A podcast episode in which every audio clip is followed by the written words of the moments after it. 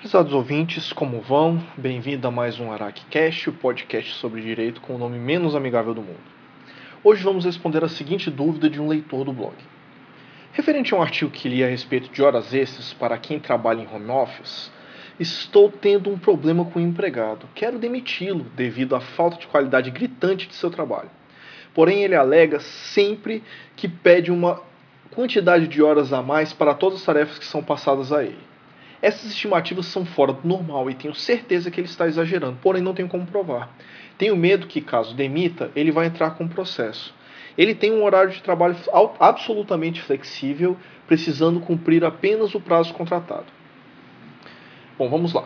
Antes de mais nada, aviso os meus ouvintes que o post que ele se referiu no, no e-mail está referenciado no, no expediente deste episódio, tá bom? Só dá uma olhadinha no post que vocês vão encontrá-lo. Dito isso, vamos organizar a dúvida do ouvinte. Ele tem, primeiro, ele tem um empregado. Estou considerando que ele é seletista, que é geralmente a situação mais complicada. E esse empregado não rende o trabalho. Ponto. Segundo, ele quer demiti-lo por causa disso. Terceiro, o empregado está o ameaçando, por assim dizer, com as horas a mais que ele teria trabalhado e, imagino eu, talvez não tenha recebido por isso. Quarto, o ouvinte teme que o empregado ajuize uma ação contra ele o que é que ele quer e agora ele quer saber o que fazer. Vamos simplificar a vida dele? Se o empregado é ruim e não dá o retorno esperado, você deve demiti-lo ou realocá-lo se possível, mas não parece ser o caso.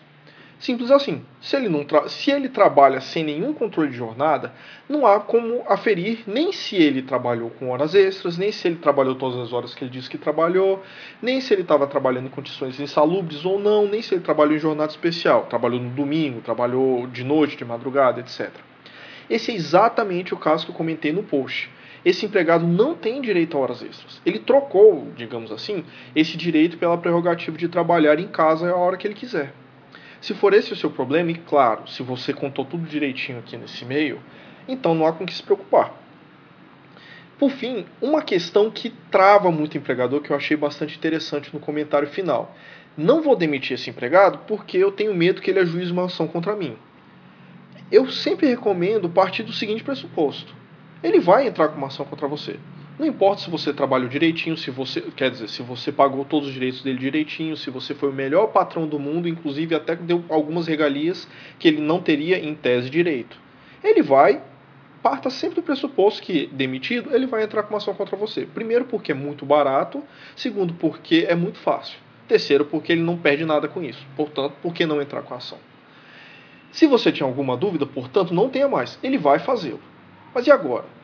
E agora que você sabe que ele vai te processar, vale a pena continuar mantê-lo na, na, empresa? Se sim, continue com uma ala. Se não, demita-o e encare as consequências, elas são inevitáveis.